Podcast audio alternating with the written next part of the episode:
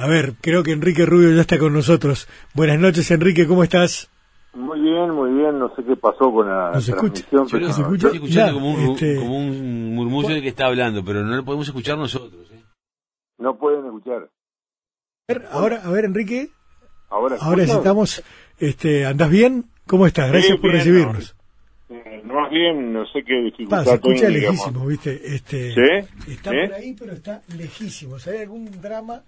No sé, porque es raro, porque la nota anterior la hicimos por teléfono de la misma manera. A ver, Enrique, ¿cómo estás? Vos, a ver si te escucho. Eh, yo no más bien, pero Ahora, que, las, comu- no. que las comunicaciones no tanto, No, ¿no? no, ahora yo te escucho un poquitito mejor, pero estás, estás, estás un poquito lejos de todas maneras. Bien, Eh, ¿cómo estás, Enrique? ¿Bien? Eh, podrían llamar al, al teléfono fijo de Ah, repente, bueno, ¿no? este, de- me dice el operador que no, no hace, no- que no hace diferencia, pero bueno, este, Bueno. si- sigamos por acá ahora. Bueno, Enrique, este, estamos en un tiempo desafiante verdaderamente para el Frente Amplio, lógicamente, eh, pero una elección verdaderamente difícil, este, después de, de 15 años de ejercicio de, de la tarea de gobierno y con muchas expectativas por otra parte. ¿Cómo lo estás viendo vos en este momento? Bueno, eh, ¿ahora se siente? Sí, ahora te, yo te escucho, así que va- vamos para adelante. Bueno, vamos para adelante. Yo diría que ha habido como dos momentos. Eh, por un lado, lo- los últimos seis meses, eh, yo he hecho mucha campaña, mucho recorrida por el territorio, y diría que los últimos meses han sido eh, difíciles, porque hemos encontrado este, muchos frente amplistas en todo el país, con disconformidad, con, eh, sintiéndose desatendidos este, por la fuerza política. Eh, bueno, eh, entonces el esfuerzo ha sido por, digamos, establecer un puente de comunicación eh, sólido, digamos, ¿no? Este, por parte de muchos de nosotros. Ese ha sido como un primer momento. Ahora estamos eh, en un punto de quiebre, eh, eh, de inflexión, este, que nos saca de eso. Eh, yo creo que nosotros en los primeros, en estos primeros seis meses dimos eh, mucha ventaja a nuestros adversarios. Eh, dejamos que se instalaran un, un conjunto de leyendas y de, y, eh, de falsedades este, que enredaron un poco la cabeza incluso de nuestras propias de nuestros propios adherentes, ¿no? Eh, dejamos instalar la idea de que está- eh, vivimos en un país en crisis, lo cual es falso. Eh, dejamos instalar la idea, el viejo tópico de la capital y el interior o de eh, la ciudad y el campo, ¿no? Sí. Lo hemos dejado, lo hemos dejado instalar. Eso empezó con, con la movida de un solo Uruguay, siguió y siguió, pero ha habido un cultivo en ese sentido que impacta en sectores del in- interior este, importantes, ¿no? este, dejamos instalar la idea de que somos un país que tenemos problemas de competitividad. Este, recordemos que un solo Uruguay reclamaba cuando el dólar estaba a 29 pesos, recla- reclamaba 36, Sí. ¿no? Y ahora está a 37. Ujú. Este, eh, entonces, eh, dejamos instalar la idea de que la alternancia de los partidos es eh, un bien por sí mismo. Y este, a tal punto lo llevó la derecha esto que terminó hablando de alternancia o dictadura, cuando el Partido Colorado estuvo 93 años en el, en el- en el gobierno, Sí. ¿no? Este, entonces, de que no sabemos gestionar, eh, cuando las intendencias blancas son realmente, muchas de ellas, patéticas en ese sentido. Ahora, eh, eso les dio una ventaja a, a todas la- las oposiciones. Yo hablo en plural, no hay una oposición, sino que hay una pluralidad de sectores y de corrientes que lo único que tienen en común es que quieren desplazar al Frente Amplio eh, del gobierno, ¿no? Ahora, eh, por otro lado, este, empezaron a operar otros factores. La propia movilización nuestra, la comunicación con nuestra gente, eh, el desastre de la Argentina, que impactó en todo el litoral con una enorme, y sigue impactando con una enorme profundidad, porque en todo el litoral uruguayo, esto de la Argentina se vive como un episodio interno, digamos, claro. igual que el Uruguay. Eh, este, eh, otros sucesos fueron acumulando, la, la fórmula empezó a, estar en, el territorio y, en contacto con la gente, salimos de la interna, ¿no? Y entonces este, empezaron a suceder cosas en los otros partidos. Eh, se produjo una deserción, yo diría que eh, enorme eh, dentro del electorado del Partido Nacional que había votado con Sartori. Este, el, el candidato del Partido Nacional cayó eh, 8 o 10 puntos prácticamente en 15 o 20 días. Eh, a su vez, este, el ascenso de, de Talvi dentro del Partido Colorado y del Partido Colorado se cortó, ¿no? Llegó un momento en que, este, como dijo un militante en una de las reuniones que tuve eh, en el departamento de Canelones proclamando la, la, fórmula de, eh, a diputados de, la vertiente artiguista, eh, Talvi dio un giro tan brusco del neoliberalismo a la socialdemocracia y luego de la socialdemocracia al neoliberalismo que se contracturó en el camino, digamos. Este, entonces, muchas gracias la expresión, pero realmente se expresa un poco la situación, ¿no? Entonces se paró el ascenso ese de la derecha y se empezó a, producir una fuga hacia la ultraderecha, que es la cristalización de la operación Manini, ¿no? Entonces, este, este nuevo escenario fue dando lugar a una recomposición del Frente Amplio eh, y, en este momento estamos en pleno despegue de eso. Eh, yo creo que el punto de quiebre ya lo pasamos, este, que ahora vamos en una carrera eh, ascendente, este, en una movilización ascendente, este, que en el mes de octubre va a haber un enorme despliegue del frente amplismo en todo el país, este, y que la gente eh, va a ir viendo, eh, este, como dice nuestro eslogan, eh, lo mucho, lo mucho que ganó, digamos, en, este, no pierdas lo bueno. ¿no? claro. Enrique, ¿y vos pensás que pensás que es posible una victoria en octubre? Porque, este, viste que otro de los temas que hoy están tratando de instalar es que en filas de la propia izquierda ya hay, hay una conciencia de la derrota, ¿no? es, otra cosa que están tratando de, poner hoy arriba de la mesa. Más otro, más, otro, concepto, perdón, que, que el ejercicio del gobierno en definitiva desgasta. un, gobierno cansado. Un gobierno cansado, un, gobierno sin capacidad de invención cuando eh, uno recorre el Uruguay es irreconocible. Eh, es tan grande la cantidad de obras que hay en todo el territorio que no hay ciudad que no haya sido o pequeña población que no haya sido modificada radicalmente. Eh, encontramos, este, yo que sé, ahí, bueno, la ANEP hizo 350 construcciones nuevas eh, en todo en todo el país, ¿no? Este, eh, en, todo este periodo, sumemos la ANEP al resto de los entes y, sumemos ACE y, y, otras construcciones, entonces es otro país, ¿no? Más todo la transformación del Uruguay productivo, cultural, este, la, vialidad, en fin, eh, eh, es otro país. Pero eh, empezó a ingresar en, la, en muchas personas la pregunta acerca de si no ponía en riesgo lo que tenía. A mí me abordó un comerciante del Partido Nacional en una de las caminatas que hicimos con, con Daniel, con Graciela y con Gustavo Leal, que siempre ha estado junto a, Daniel en, todas estas recorridas en la Ciudad de Libertad, por ejemplo, me abordó y dice, ¿usted qué piensa? Y usted sabe que yo soy blanco, eh, eh, jamás votaría al Frente Amplio. Eh, así arrancó, ¿no? Este, y luego dice, bueno, pero ahora me he puesto a pensar, dice, ¿no nos, no nos pasará en este país algo como lo que sucede este, en la República Argentina? O sea, o sea empezó una reflexión, ¿no? Este, una reflexión de que hay cosas que se pueden perder y que no, no son como parte de, del paisaje, digamos, ¿no? Entonces, eh, cosa que es más frecuente entre los jóvenes, el medio millón que o votó por, eh, por primera vez o vota ahora por, por, primera vez. no La suma de los dos más o menos un medio millón. eh, porque siempre vivieron, no tienen punto de comparación, siempre vivieron en gobiernos de Frente Amplio, ¿no? Entonces, este, bueno, pero empiezan las preguntas. Incluso ahora en las recorridas, yo en las recorridas que he hecho más de 20.000 kilómetros entre la interna y lo que llevamos ahora, ¿no? Eh, en las recorridas, en las reuniones en los barrios con la gente, pongamos por ejemplo yo qué sé, en el Pintadito en la, en la ciudad de Artigas, ¿no? Que es un barrio que ha sido muy muy transformado en la época de, Patricia, Ayala y demás. Este, uno hace una reunión y entonces ya aparece gente que dice, bueno, pero escúcheme usted a mí. Yo le voy a contar cuál ha sido la historia de mi vida y cómo me ha cambiado la vida el Frente Amplio y los gobiernos del Frente Amplio. Esto me ha pasado varias veces.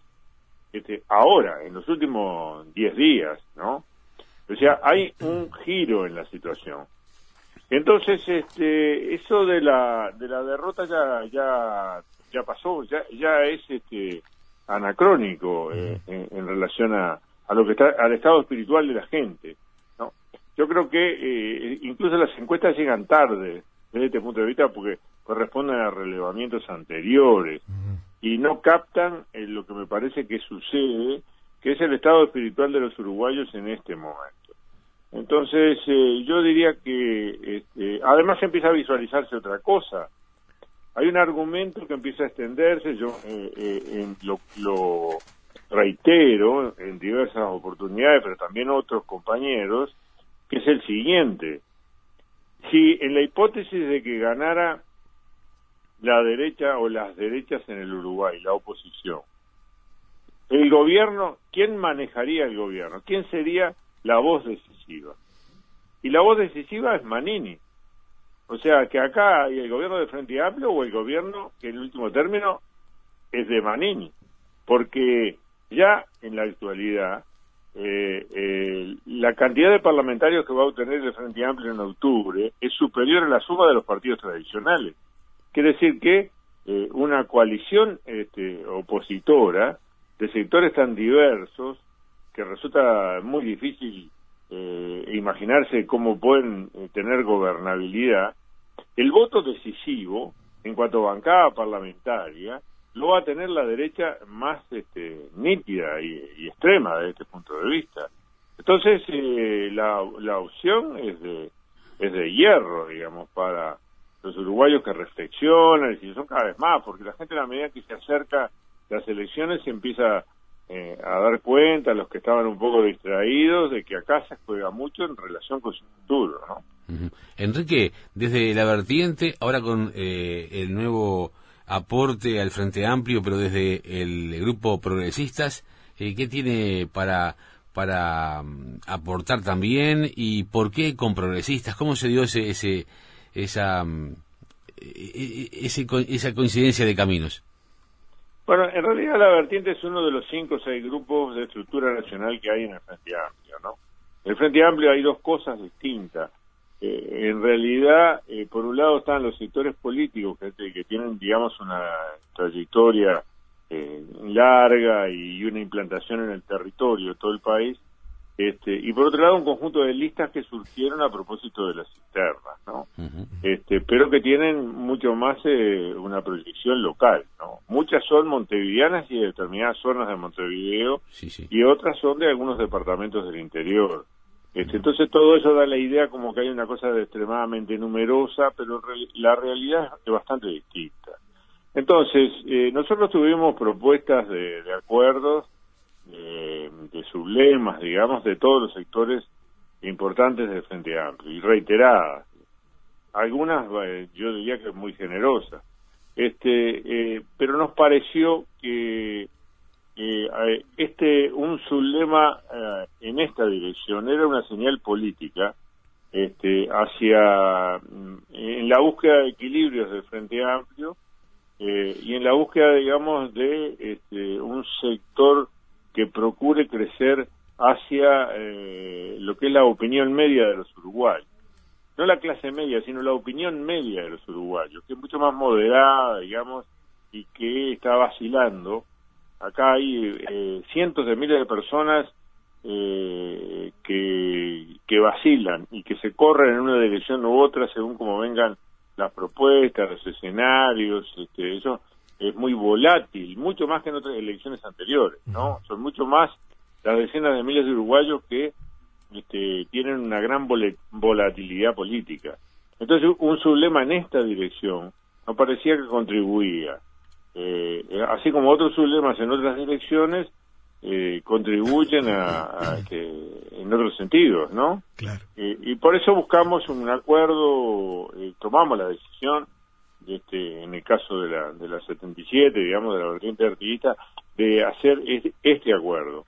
Si este que es un acuerdo electoral, si este acuerdo electoral va más allá y logra constituirse en un acuerdo político, bueno, la vida lo va a decir, lo dirá, digamos, ¿no? Es decir, hay puntos de partida en común, en diversos aspectos, pero no, no queremos tampoco este, manifestar algo que todavía no se ha dado. Claro. Enrique, y eh, en base a todo esto que hemos conversado, ¿verdad? desde el punto de inflexión ya pasado a la, eh, el reconocimiento de que hay que hacer un esfuerzo de trabajo político por, por la volatilidad de ese electorado que, que además ya no da la impresión de que no tiene la, la pertenencia partidaria que hubo en otro momento en el Uruguay. Este, ¿Cuáles son a tu juicio los temas que es necesario priorizar de acá en adelante para, para atender los reclamos de esa gente y naturalmente este, sintonizar con ella, ¿verdad? De aquí a, octubre, por ejemplo. Bueno, yo creo que hay que tener un, un discurso de alguna manera, este, muy, en primer lugar, muy serio, ¿no? Sea, no, no, nosotros no podemos caer en lo que es este, la promesa fácil, eh, la, la, la, magia económica eh, de la oposición, ¿no? Que, que maneja cifras que no tienen este, eh, ningún ningún fundamento. Este, tampoco podemos este, hacer promesas contradictorias, este, como por ejemplo cuando la oposición habla de, de, cortar este, la cantidad de docentes este, que se que se crearon en el periodo de cargos docentes y por otro lado de crear 136 liceos o cosas por el estilo. Eh, a mí me parece que, o en materia de seguridad, el facilismo de, de, y bueno, y también lo terrible del gatillo fácil y otras cuestiones, ¿no? Nosotros tenemos que hacer un discurso serio. Entonces, ese discurso serio tiene que estar centrado en atender primero los dos problemas que se nos plantea con mayor frecuencia, ¿no? Que, son los que resisten las encuestas, o sea, eh, la cuestión de la seguridad y la cuestión del trabajo.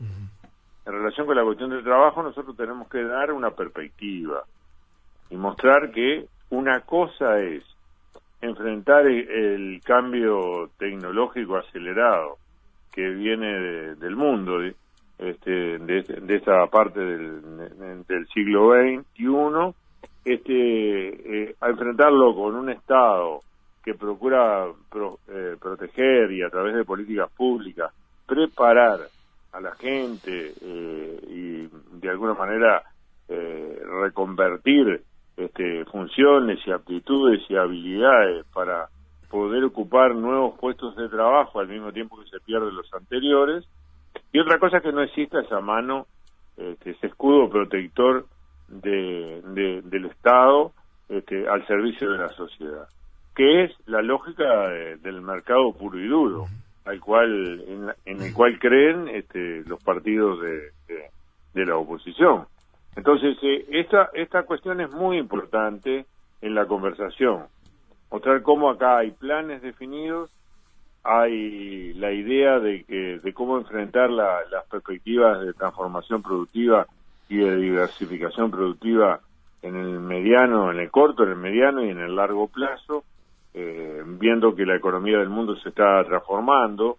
Eh, o sea, tuvimos la revolución digital, la economía digital y la automatización, eso viene por un lado, pero por otro lado viene este, la economía biológica, que es este, en lo cual se está concentrando la, gran inversión en Estados Unidos, en Alemania, en parte de Rusia y, este, y hasta en la Argentina hay experiencias bien interesantes, ¿no? Y nosotros tenemos una base desde ese punto de vista enorme de biomasa para poder hacer eh, largas cadenas en base a lo agropecuario transformado, digamos, ¿no? Entonces, si uno muestra una perspectiva y al mismo tiempo de que se va a ocupar de la reconversión, está dando una respuesta este, o del empleo juvenil y demás, ¿no? O del sistema de cuidados visto del lado no solo de aquellos que son atendidos, sino de los que atienden, ¿no? Hay un puesto de trabajo que se genera por cada persona que tiene eh, una dependencia severa, ¿no? Este, entonces está dando una respuesta al tema del trabajo. Por otro lado, tiene que dar una respuesta al tema de la seguridad. Y, mostrar que eh, este, no, no resulta serio el simplismo de que permanentemente plantea, bueno, ¿y por qué no lo hicieron, no lo hacen ahora, no? Claro. Que es, otra de las cuestiones que hemos dejado de instalar por pasividad de la, de la polémica de la propia izquierda uruguaya, ¿no? Claro, instalar eso. En tantos años podían haberlo hecho antes y no prometerlo claro, ahora. y por qué no lo hicieron ahora, ¿no? Y en realidad uno eh, pacientemente muestra cómo eh, no se pueden subir los últimos escalones, escalones de una escalera sin subir los primeros, o no nadie pone el techo de una casa antes de, de, de poner, hacer los cimientos y las paredes, ¿no? Claro, ¿y, cómo, la izquierda eh, explica que es la seguridad, por ejemplo, es un tema nacional, pero no de emergencia nacional? Es un tema eh, eh, eh que se entiende por emergencia, es toda una discusión, pero yo creo que es un tema acuciante para los uruguayos. Claro, el senador eh, Jorge Larrañaga habla, por ejemplo, de emergencia nacional, claro. Bueno, yo creo que la emergencia hay que tomarlo eh, en otras en otras cuestiones, como hicimos nosotros con el plan de emergencia, por ejemplo, ¿no? Este, porque había el hambre extendida. Ahora tenemos un problema de seguridad importante, pero se ha hecho una enorme inversión para para crear las condiciones para a su vez este, tener una eficacia mucho mayor desde el punto de vista de las causas y de las consecuencias del delito. Este, eh, si ahora se formulan estos 12 puntos eh, que presentó Daniel Martínez y Gustavo Leal y que suponen una inversión de 50 millones de dólares anuales en políticas este, focalizadas en los lugares, digamos, que tienen mayores eh, carencias críticas desde el punto de vista de la cuestión de la seguridad y demás, ¿no? este, y se sigue incrementando el resto del potencial, entonces se va hacia políticas mucho más integradas en lo social y al mismo tiempo de mucha más capacidad de respuesta cuando hay que contener o reprimir el delito. Entonces, eso en el mediano plazo termina teniendo este eh, efecto, eh, que, es lo que niega, pero se niega por razones este, políticas, porque, por ejemplo, la cantidad de menores infractores este, detenidos cayó a la mitad. Este, el dato no existe desde el punto de vista de la comunicación pública, pero es pero es real. Entonces, se insiste solamente en lo que se ha incrementado, que es un problema, sin duda un problema grande sobre el cual hay que seguir trabajando, pero cada vez la eficacia también eh, es superior. A veces eso tiene un, efecto este, paradójico y es que, por ejemplo, en muchos casos los delitos se vuelven mucho más violentos porque aquel que lo está cometiendo sabe que tiene dos minutos porque a los dos minutos, dos minutos y medio, tres, ya llegó este, la policía, ¿no? Entonces, este, eso le da eh, ese componente eh, tan trágico, ¿no? eh, este, quiero decir que si se habla esto, la gente sabe que no hay la varita mágica. Una cosa es que quiera eh, respuestas duras, ¿no? Porque se ve que hay un acuerdo este, que habilita el código, el nuevo código del proceso, hablan las partes y resulta que alguien este, eh, mató a una persona eh, eh, este, yendo alcoholizado y todo lo demás y que eso puede arreglarse este, por un acuerdo entre las partes y que va a quedar como en el día de hoy acabo de ver, ¿no? Entonces, claro, se provoca eso provoca la indignación. Acá hay problemas que son no solo policiales, digamos, no solo de, en relación con problemas sociales de, la vivienda o de la economía o del trabajo o de la cultura, ¿no? Sino que tienen que ver con el poder judicial y la armonización con, el resto de las políticas públicas. Entonces, a por acá, conversando de esta manera, eh, se establece un diálogo franco, ¿no? Eh, este, y se muestra un camino. Y en realidad se muestra que las varitas mágicas que que, se quieren este, manejar por otro lado no no no tienen efecto digamos yo creo que los uruguayos se dan cuenta de que el tema es mucho más profundo este, y que no se soluciona a los sheriff no Este, que en realidad tenemos... a los cowboys. claro, los cowboys. Ahora la calle Pau dice que él mismo va a ser el ministro del Interior, ¿no? Sí, sí, sí. Este, con lo cual, eh, este, desde el punto de vista político, aparte de ser una cosa que es poco creíble, digamos, desde el punto de vista político, no podía haber cometido un error más garrafal para alguien que sea gobernante, porque este, ser presidente y ministro es un desafío. Problema, claro, Todo el mundo sabe que eso es imposible. Mm. imposible, ¿no? Pero si se expone de esa manera cada vez que tiene un fracaso, tendría que eh, renunciar a la presidencia, ¿no? Eh, Enrique, y hablando de la necesidad de dar respuestas a, lógicamente, eh, argumentos que van saliendo del momento y al paso que hay que quizás no responderlos a todos, pero una cuestión que impacta en el sentido de que, por ejemplo, tú al nombrar a, Cabildo Abierto y a su referente, su, su, candidato presidencial, en este caso, por ejemplo, eh, el señor Manini Ríos denuncia que hay bandas poderosas de narcotraficantes con conexiones a alto nivel de gobierno. Eh, uno se pregunta cómo, cómo se puede afirmar algo así. Eh, se, le dan pruebas. en los medios, ¿no? En los medios, claro. Yo por eso hoy escribí un Twitter en el que decía, bueno, si tiene las pruebas que la presente la justicia y si no y si no va a terminar también en la justicia porque alguien le va a hacer la denuncia o debería hacer la denuncia por por este por daños y perjuicios digamos este eh, porque no se puede en forma gratuita lanzar este, una una acusación de, ese orden sin tener eh, pruebas en la mano no y sin llevarlas al lugar que corresponde que es el poder judicial. Este en realidad eh, eh, hay una permisividad a cualquier disdate que en, otros tiempos no no no, no se conocía, digamos, ¿no? la verdad que me parece poco responsable hacer afirmaciones de esta naturaleza eh, este, y bueno, expresan un, pensamiento que, que un poco, digamos, un tipo de actitud donde parece que todo está permitido. ¿no? Oh, todo, eh, todo está permitido en el marco de una campaña electoral y se puede decir cualquier cosa y hacer cualquier acusación sin tener el respaldo eh, responsable ni necesario. Claro, porque hay quienes quieren posicionarse legítimamente, quizás en, todos los partidos haya personas que quieran posicionarse como, como eh, garantes de determinadas eh, cosas o adalides de, en este caso, las libertades y la seguridad. Por ejemplo, el señor Manini dice que es posible tomar medidas que hagan percibir al delincuente que va a pagar por su delito, que va a ir a la cárcel y que va a trabajar obligatoriamente y así va a tener la rehabilitación. Claro, eso es lo que mucha gente quizás quiere escuchar.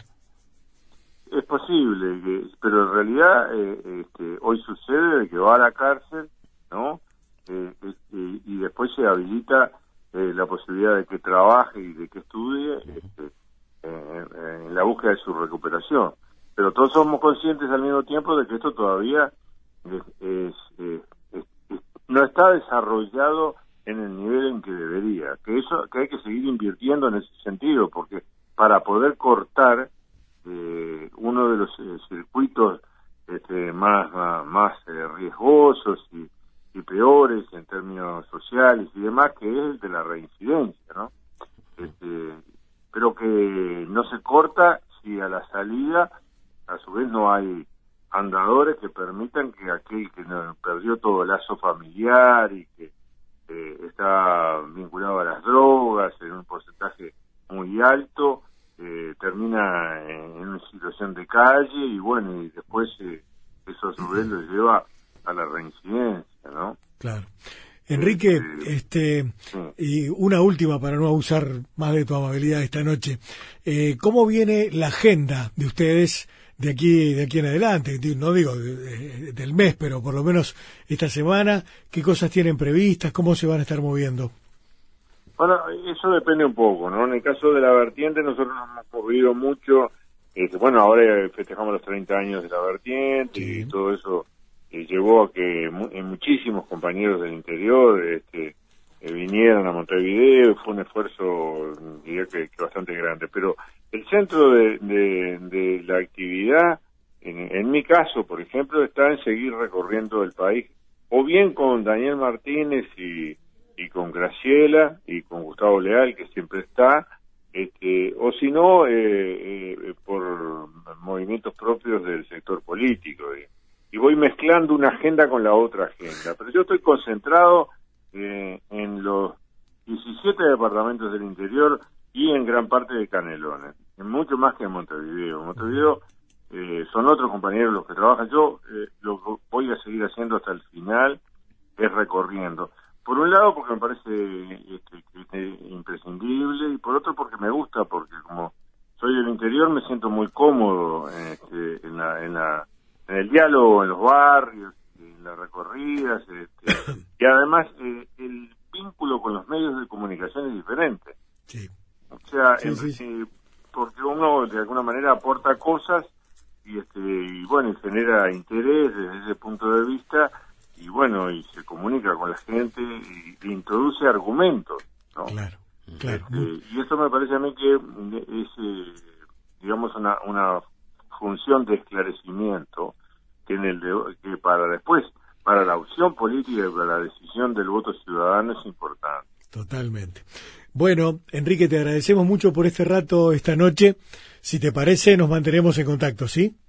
Sí, cómo no, encantado. Dale, muchas gracias. ¿eh? Un abrazo. Chao, chao. Enrique Rubio, señoras y señores.